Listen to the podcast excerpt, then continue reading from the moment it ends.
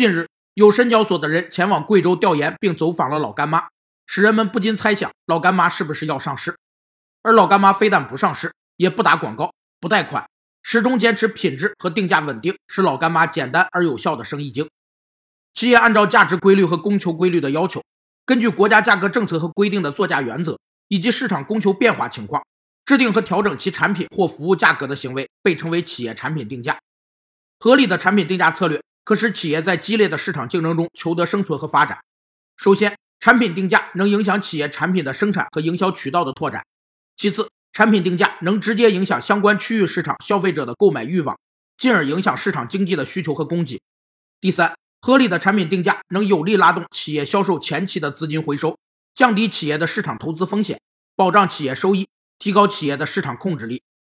老干妈掌门人陶华碧说。我要把老干妈卖到国外去，赚外国人的钱。